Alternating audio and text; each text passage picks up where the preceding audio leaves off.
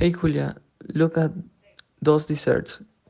How about baking some cookies today? Um, yeah, that's a great idea. We'll wear here. Let's pick up of, of the ingredients. Ok, what do we need? The recipe calls for for sugar and butter. Oh, and we also need eggs and chocolate chips. Why don't you get the dairy ingredients? You'll find those in the refrigerator section in the back of the store. I get the dry ingredients. They're in aisle 10. Great. Let me add the check out.